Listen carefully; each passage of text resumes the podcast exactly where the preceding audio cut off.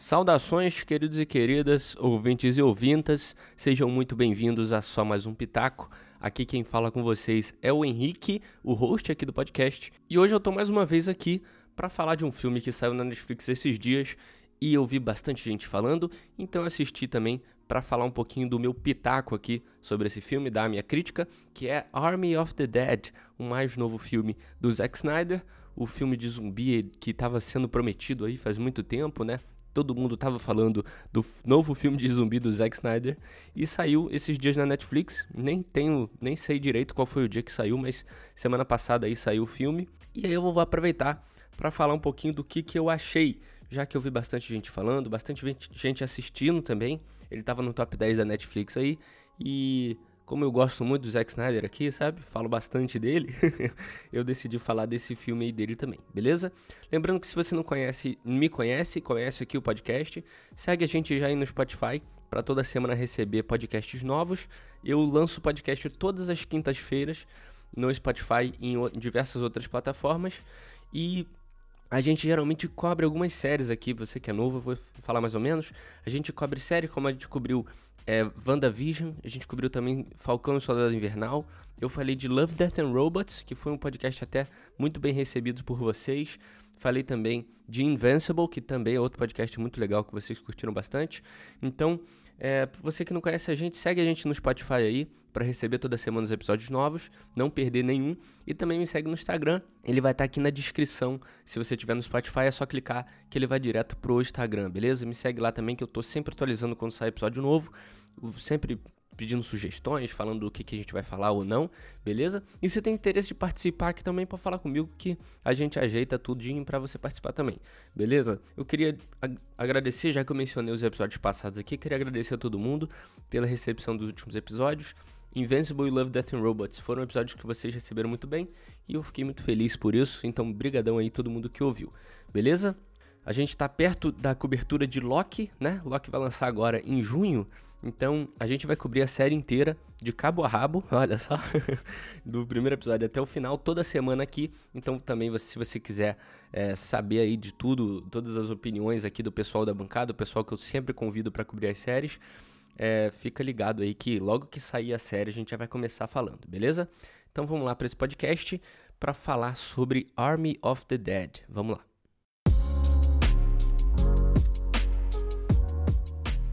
Olha, eu vou ser bem sincero, eu cheguei para ver esse filme é, bem aberto. Eu sou um cara que tenho dificuldade com é, expectativa, né? Eu geralmente quando vejo um trailer ou quando eu vejo alguém falando o mínimo que seja do filme, eu já começo a criar aquela expectativa boa ou não, né? E eu acho que a maioria das pessoas sofre disso, mas eu sou um cara que até tenho evitado bastante assistir, assistir trailer ou ver qualquer tipo de crítica, mesmo sem spoiler, antes, porque eu já vou pro filme, né, com aquela expectativa. Se eu vejo alguma crítica minimamente ruim de uma pessoa que eu meio que confio, assim, né, que eu que tem opiniões parecidas, né, eu já vou pro filme assim meio desgostando, tentando, procurando defeito, né? Não sei se vocês me entendem, mas eu sou esse tipo de cara. Mas esse filme, como eu não esperava, assim, eu via muita gente falando do filme de zumbi do Zack Snyder, mas eu não era um filme que eu tava esperando, não era um filme que eu tinha visto o trailer, ou um filme que eu tava prestando atenção no hype dele, né? Então eu fui bem cru, assim, cara, sem ver nada, absolutamente nada antes. Eu abri a Netflix um dia, vi que ele já estava disponível. Para mim esse filme ia lançar, sei lá, só no que vem, ele estava sendo produzido ainda, mas então ele já lançou. Eu vi na Netflix e cliquei para assistir. E foi bom por causa disso, porque ao mesmo tempo que eu cheguei com uma impressão é, neutra, né? Eu consegui ver pontos bons e pontos ruins desse filme. Eu acho isso muito bom para mim, assim, como uma pessoa que vive falando de filme, acho, isso muito legal. E uma coisa que eu acho que eu devo falar para, ah, lembrando aqui que vão ter spoilers aí do filme inteiro, beleza? Aqui no podcast a gente sempre fala todos os spoilers possíveis. Mas vou começar falando que, cara, se você quiser ver um filme é, de zumbi, né? Porque é engraçado como a temática zumbi ela pode variar, né?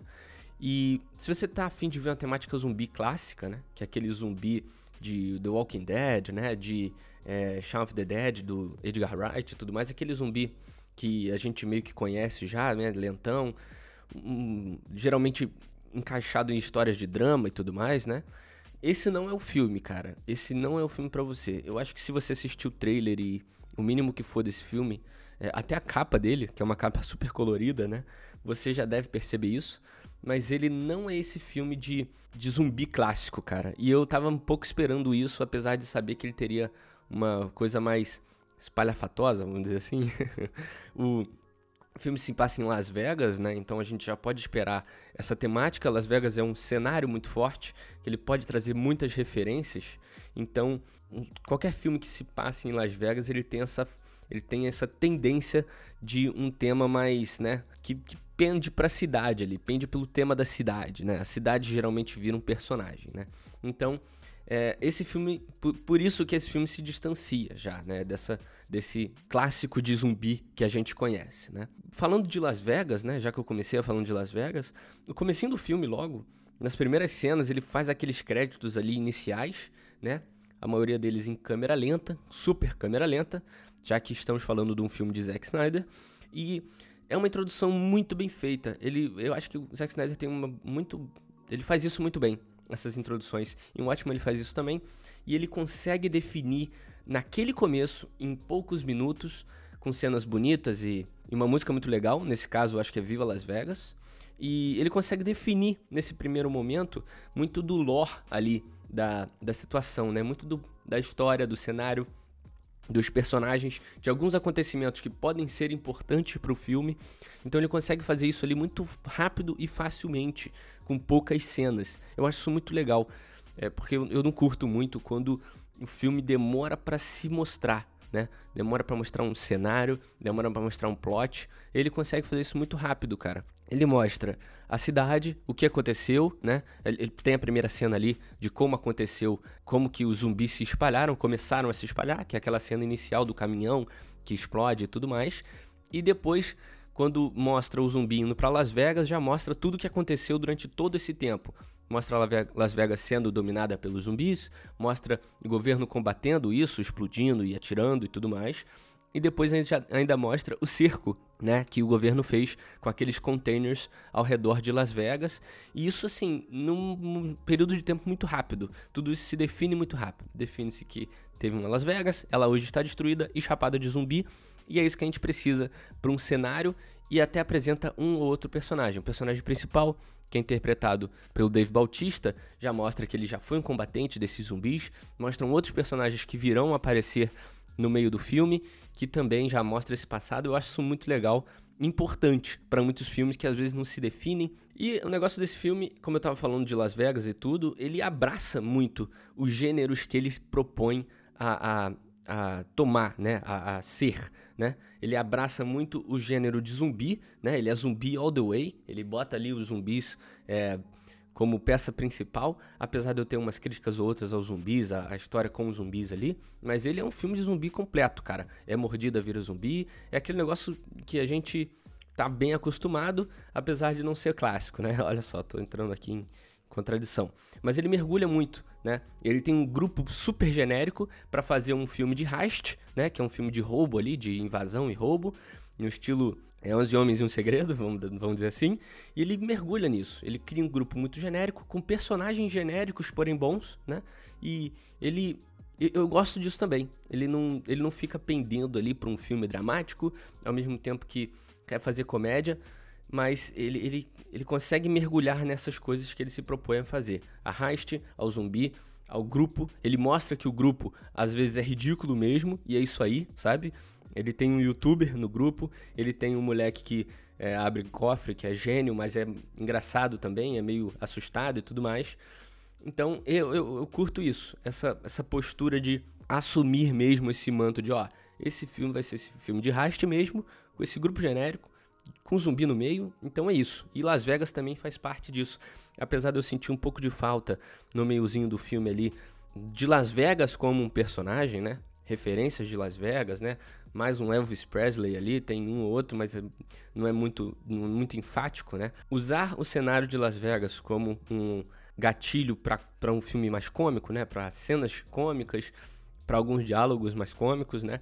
E eles só colocam alguns, alguns lugares que tem em Las Vegas, o cassino tal, o hotel tal, e é só isso. O resto parece muito uma cidade genérica, né? Eu senti um pouco dessa falta da participação de Las Vegas, apesar daquele comecinho ali ser mergulhado, assim, eles pegarem personagens de Las Vegas e recriarem, colocarem um cara fantasiado, um zumbi fantasiado de Elvis Presley. Tirando isso, assim, eu senti mais falta, apesar deles é, abraçarem bastante ali é, Las Vegas, né? Tem cenas de combate animais em cassinos, né? O que já era esperado, mas, assim, eu curto essa batida de martelo de, ó, esse é o filme que a gente está se propondo a fazer e vamos, vamos embora, né? Isso dele se propor a fazer esse tipo de filme, um filme de heist, um filme com zumbis em Las Vegas, ele consequentemente pende a muitos plots clichês, né?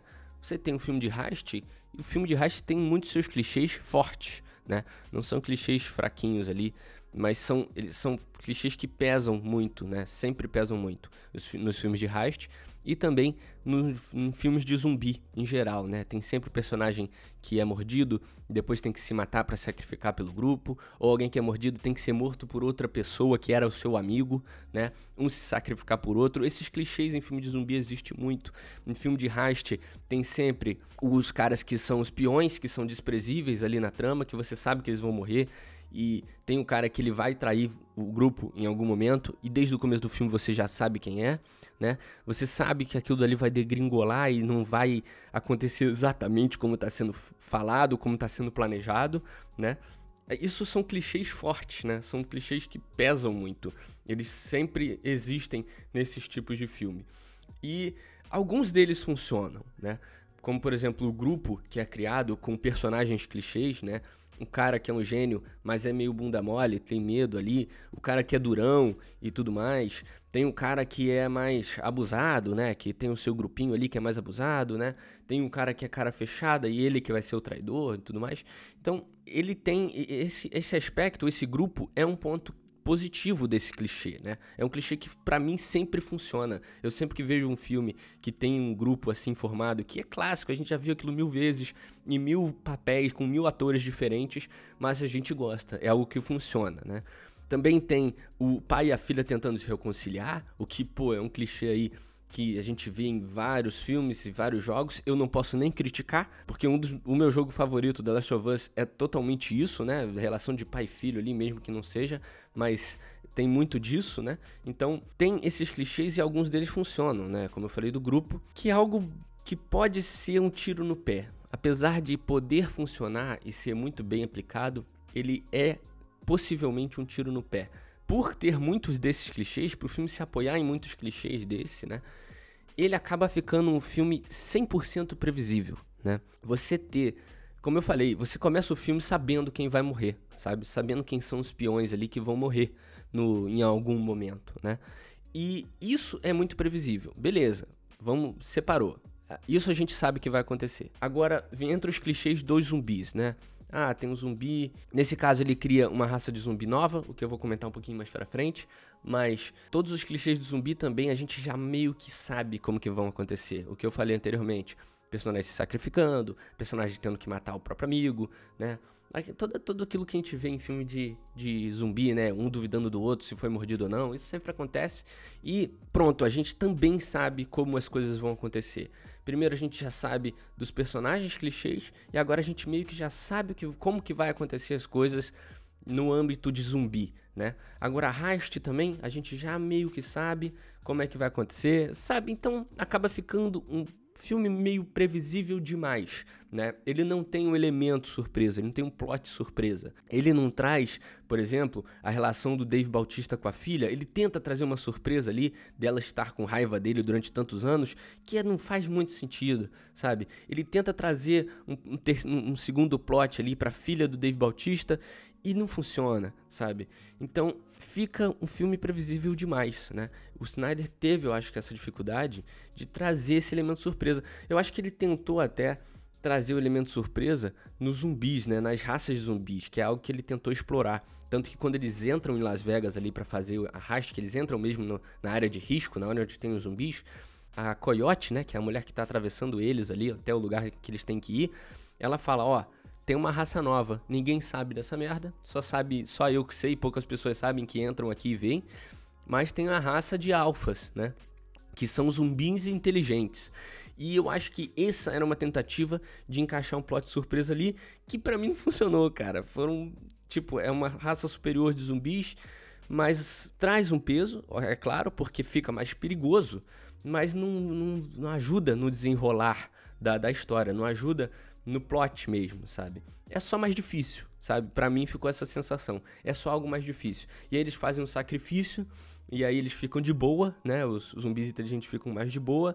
E aí, sabe, não traz surpresa, na verdade. Ele só traz mais dificuldade. Mas querendo ou não, eu entendi essa, essa tentativa de exploração dos zumbis que o Snyder quis fazer. Parece que ele quis trazer uma nova mitologia. Esse filme tem muitos prequels e sequências também é, prometidos aí e especulados, né? Então eu acho que ele quis trazer essa, esse mundo dele, né? De zumbis. O filme foi dirigido, foi roteirizado e ele também é o diretor de fotografia. Então parece que ele quis tomar conta, assim, e criar o seu mundinho ali de zumbi, a sua mitologia. O que eu acho legal, cara. Eu acho isso, acho isso muito legal. E é uma coisa que ninguém tinha explorado, eu acho, até hoje. Eu nunca tinha visto isso, é, de zumbis inteligentes. Apesar de não fazer muito sentido, o zumbi que a gente conhece, né, o clássico, como eu falei no começo, é aquele zumbi que é, anda devagar, né? que zumbi que não é tão forte, morre facilmente, né? Só que a gente tem visto durante esses anos aí é, a exploração do zumbi muito, muito bem feita, explorações muito bem feitas, né? Como por exemplo em Guerra Mundial Z, tem aqueles zumbis que correm muito rápido e eles se amontoam, sabe? Não tem parede que segura. Eu acho aquilo muito legal, uma, uma tirada muito legal de Guerra Mundial Z apesar de ser um livro, tá? Não li o livro, tô falando só do filme aqui. Tem também The Last of Us, que faz isso com, para mim, maestria. Não é porque é o jogo, meu jogo favorito, não. Mas é porque eu acho que eles fazem isso muito bem. Eles conseguem pegar o principal do zumbi, que é uma raça principal, e desenvolver ela, desenrolar ela com zumbis maiores, ou zumbis que se escondem ao invés de ir para cima de você, zumbis que não enxergam, só ouvem, então você não pode fazer barulho. Essa exploração de Last of Us, para mim, é muito bem feita. E o Snyder quis fazer isso, só que ficou, uma, ficou meio raso, assim, tipo, ah, o zumbi é inteligente, ele vive em sociedade. Tá, mas e aí, sabe? Eu achei interessante ele querer inovar nisso, querer trazer essa, esse novo pensamento aí de zumbis que vivem em sociedade, mas como eu falei, ele não trouxe esse peso, ele não trouxe. É, peso para a história principal a partir disso, entendeu? Como eu falei, só ficou difícil, só ficou mais difícil. Agora os zumbis sabem o que estão fazendo e ficou mais difícil, sabe? Não, para mim não teve muito peso, apesar da ideia não ser tão ruim assim, sabe? E isso talvez tenha sido para mim uma das falhas do filme, né? Ele querer explorar esses zumbis, ele criar essa mitologia, criar isso tudo e não agregar na hora do roteiro, na hora do plot, né? Para mim esse foi uma das, das coisas, né? Tudo bem que se ele não colocasse essa raça nova de zumbis, ele mataria ali boa parte do roteiro, boa parte da trama, mas isso talvez fosse bom, sabe? Esse filme é muito cheio de plots, muito cheio de, de narrativas, de, de, de linhas temporais diferentes ali, né? Personagens diferentes e cada um querendo a sua coisa e é muita, para mim é muita, foi muita informação. Talvez se ele cortassem uma coisa ou outra desses zumbis inteligentes aí, pudesse fazer bem, né? Não sei. Eu acho que ele quis explorar tanto esse zumbi que ele criou, que repetindo, não achei uma ideia ruim, que tem momentos que fica meio galhofa, sabe? Como por exemplo, a parte em que ele mostra que o zumbi se, pro, se procria, né? Que ele, que ele, que ele reproduz, né? Que tem a zumbi ali com um bebezinho zumbi na barriga, né? E para mim ficou galhofa, sabe? Chegou um ponto que ele quis explorar tanto esses zumbis inteligentes sem ter o que fazer, né? Porque o único, o único papel desses zumbis ali era atrapalhar os outros, não tinha nada além disso, e parece que ele quis florear tanto em cima dessa raça que ele criou que começou a ficar galhofa, sabe? O zumbi andando de cavalo, é, o tigre zumbi, sabe? E o bebê zumbi. Então começou a ficar galhofão, assim, sabe? Eu não curti essa. Como eu falei, por mais que eu tenha gostado da criação do Snyder dessa nova raça, dessa sociedade de zumbis, a exploração no filme não foi muito bem feita, sabe? Talvez se. Eu não sei, eu não sei como ele poderia explorar essa, essa coisa. Eu acho que não num filme de Rast. Num filme de Rast eu acho que isso não funcionou muito bem. Ficou difícil de explorar tudo isso com todos os plots ao redor, né? ficou bagunçado, sabe? A filha dele querendo salvar a outra mulher, o que eu achei um plot horroroso, sabe? Que não faz sentido nenhum, é desnecessário. É, olha, olha para vocês verem, é tão desnecessário esse plot da menina querendo salvar a amiga dela lá no hotel, não sei o quê, que no final, cara, eu, re, eu, eu reassisti o filme para poder falar isso. No final, na hora que cai o helicóptero lá, depois da bomba atômica explodida e tal, olha só, até bomba atômica tem nesse filme, meu Deus do céu. Depois da, da queda do, do helicóptero, mostra a piloto lá, que, a piloto que morreu, com a hélice e tudo mais, mostra o pai da menina, que é o Dave Bautista, que ele foi mordido, tá para morrer e tudo mais, e se transformar, e não mostra a mulher que ela passou o filme todo querendo salvar sabe? Provavelmente ela morreu, é óbvio, mas não mostra. Ela não chega perto do corpo, ela chega perto do corpo da mulher que estava pilotando e não vai pro corpo da mulher que ela tá o filme todo atrás, que ela arriscou a vida dela mais de uma vez para salvar, sabe? Então fica em segundo plano assim, mais de longe, segundo, terceiro, quarto plano, sabe? Fica muito distante. Então, parece que quis, é o que eu tô falando, ele quis complementar várias tramas dentro de um filme de heist com zumbi em Las Vegas. E a maioria delas é desprezível, a maioria delas não se sustenta.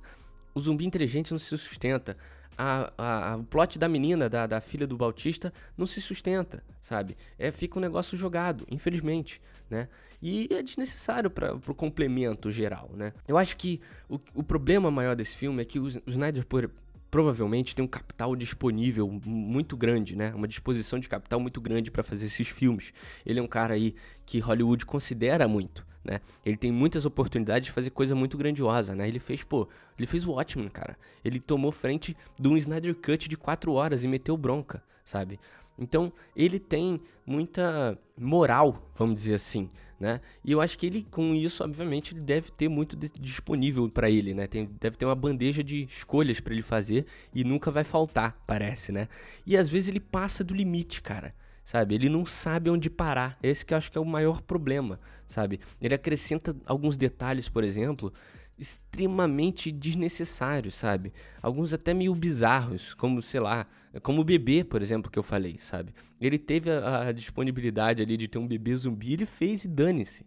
Só que fica bizarro. Quando a a companheira lá do Dave Bautista, ela morre, né? Torce o pescoço dela, ele faz uma vértebra pular pela carne, velho. Sair assim do e espirra o sangue. Tipo, são detalhes que, cara, eu sei que você pode fazer isso, cara, mas você não precisa, sabe? Você não precisa fazer isso. É muito. E às vezes ele se perde nisso. Eu acho que esse é, assim, o maior problema do filme. Ele querer explorar tanta coisa e, e fazer demais, sabe? Nada que ele tentou fazer a mais agrega. Ficam coisas jogadas que às vezes podem ser divertidas ou não, tá? Algumas pessoas podem ter gostado do tigre zumbi, por exemplo. Só que ele tinha a capacidade de fazer um tigre zumbi e ele fez um tigre inteiro em CGI, cara, sabe? E, pô, cara, desnecessário. Não precisava, sabe? E ele quis. E ele fez. Porque ele pode, entendeu? Esse é o problema. Ele pode fazer. E aí, ele faz. o filme tem um, grande problema também, que é gerado por isso, que é a extensão. O filme tem duas horas e meia, cara. Duas horas e meia é muita coisa para um filme desse, sabe? É muito. É, é, era um filme com plot simples, um filme de heist simples, com uma adição de zumbi legal, sabe? De duas horas e meia, cara. Esse filme cabia muito menos, sabe? Enxugasse o filme e muito mais, sabe? Tirasse tigre zumbi, tirasse é, a mulher que a filha dele queria salvar, tirasse um monte de coisa, cara. Tirasse um monte de coisa e ia funcionar super bem, sabe? Eu acho que, como o filme ele é feito inteiramente pelo Zack Snyder, não tem um, um editor ali, não tem um roteirista diferente do diretor para se lapidar, né? Ele acaba ficando livre para botar tudo, sabe? Eu tô começando a fazer edição de vídeo e eu vi muita gente falando do editor que filma 10 takes diferentes da mesma cena e não consegue abrir mão de, sei lá, 7. Não consegue abrir mão de 6 ou de 5, de metade desses takes. Quer colocar todos eles. E ficam 10 takes da mesma cena. Então, assim, ficou para mim difícil. É, é, ficou faltando uma pessoa para revisitar alguns momentos e falar: Ó, oh, cara, isso aqui não tá funcionando, tá, isso aqui tá enchendo muita linguiça. Corta essa merda, sabe? O Snyder teve dificuldade de passar faca, sabe, nesse filme. Ele fez muita cena legal, muita cena divertida, muita cena bonita, às vezes, pra CGI e tudo mais, e teve dificuldade de abrir mão delas, sabe? Esse que ficou, para mim, é o maior problema. E isso é justificado em duas horas e meia de filme sabe? Um filme que em uma hora e meia, no máximo, tava bom, sabe? E ele, ele estende tudo isso, cara. É, é um filme cansativo, o segundo ato do filme ali, o meio, a meiuca, né, do filme, é um pedaço cansativo demais. O final é câmera lenta, full, sabe? É full câmera lenta ali o tempo inteiro, uma câmera lenta para ficar estendendo aquilo mil anos, beleza. São cenas bonitas, são cenas maravilhosas, como sempre são, né? Mas, cara, é cansativo. É um filme cansativo, sabe? Tudo bem que muita gente não vai perceber isso, não vai nem ligar porque eu tô falando. Vai pegar uma pipoquinha, botar ali o filme em segundo plano na sala, enquanto às vezes até conversa, né? Eu sei que tem muita gente que não liga para isso às vezes, né? Mas, cara, é, eu, eu acho minimamente importante, assim, sabe? Uma última coisa só que eu queria comentar é que o filme, ele não tem atores muito bons, assim. Tem muita gente, né? O filme é chapado de, de, de, personagens. E o único que é conhecido, ou pelo menos que era conhecido por mim, era o Dave Bautista. É o que até chama atenção para assistir o filme, né? É um também não é um atorzaço, mas ele faz ali as suas, suas maravilhas, como Drax. Ele, eu gosto muito do personagem dele, Blade Runner. Então, ele é é, é, acaba tendo muito tendo que ter muitos atores, né, para muitos personagens e muitos desses atores são atores assim ruins, desconhecidos que ninguém ninguém nunca viu. Só que o personagem salva, né? Eu acho que o personagem consegue salvar muito de, muitos deles, né? Só que o problema é que eles são muito bem feitos. A gente consegue gostar dele, como por exemplo o cara do cofre, ele é super divertido, eu consigo gostar muito daquele personagem. Mas é só aquilo, sabe? Não existe muito peso para os personagens, como eu falei no início não tem muito diálogo para criar esse peso e acaba todo, tudo que acontece acaba perdendo peso, sabe? Os, sacrifícios que são feitos perdem um peso porque eles são só peões que não tiveram nenhum diálogo profundo, sabe? São só caras às vezes que têm relações legais, como o caso do cara do cofre e o da serra elétrica lá. São caras que, tipo, têm uma relação legal, criaram essa relação legal, mas é só isso. Não tiveram diálogo, não tiveram mais nada. E foi, tipo, tudo isso perdeu tempo pra um bebê zumbi ou pra um tigre zumbi, sabe? Então, para mim esse, caramba, acaba que todos os problemas para mim é, caem nesse ponto do de extrapolar, né, de querer fazer duas horas e meia de filme, né? Assim, resumindo tudo o que eu achei desse filme, é que se você quiser ver um filme de cômico, cara, com a temática zumbi, um filme tranquilo de se assistir, que não é um filme de terror e não é um drama de zumbi, mas sim um filme que leva os zumbis não tão a sério assim, vai assistir, sei lá, cara, Zumbilândia sabe? Zumbilândia é um filme que não se leva a sério, é um filme super simples, engraçado, eu gosto pelo menos. Eu acho engraçado o filme e ele não se leva a sério, sabe? Ele tem zumbis comuns, ele tem o Bill Murray como zumbi. Então é isso, sabe? Ele cria conflitos e tal. Esse filme é duas horas e meia, não vou falar que foram mal gastas porque entretém ainda, né? Eu acho que algumas pessoas ainda vão se entreter com esse filme, vão assistir, vão achar é, divertidas as cenas e divertido tudo aquilo que acontece, vão dar risada, eu tenho certeza disso. Só que, pô, eu não curti muito, cara. Eu, eu curti muita coisa, tá? Não tô achando o filme horroroso, mas o filme deveu em bastante momento, sabe? E deveu uma hora da minha vida ali que poderia ser economizada, beleza? Mas é isso, pessoal, que eu achei de Army of the Dead, o mais novo filme do Zack Snyder aí. Eu queria saber o que, que vocês acham, se vocês curtiram o filme, é, se vocês acharam a mesma coisa que eu ou não, me manda lá no meu Instagram, de novo, tá aqui embaixo na descrição. E é isso, muito obrigado a todo mundo que ouviu o podcast até aqui. Segue a gente aí no Spotify mais uma vez, manda para aquele teu amiguinho que assistiu esse filme com você ou não, ou que está comentando com você sobre esse filme. E também esperem aí que em junho agora vai ter cobertura de Loki, a mais nova série aí que vai vir da Marvel lá no, na Disney Plus, beleza? Então fica atento aí se você quiser ver essa, essa cobertura inteira, semana após semana, episódio por episódio de Loki. Fica atento que a gente provavelmente vai fazer, provavelmente não, certamente a gente vai fazer a cobertura dessa série aqui no Pitaco, beleza? De novo, tem episódio aí que os episódios que passaram que o pessoal gostou muito, Love Death and Robots e Invincible. Corre lá para ouvir também se você assistiu essas séries, que tá bem legal também, beleza? Muito obrigado a todos os ouvintes, todo mundo que apoia o Só Mais Um Pitaco. E valeu, esse foi Só Mais Um Pitaco. Valeu, falou.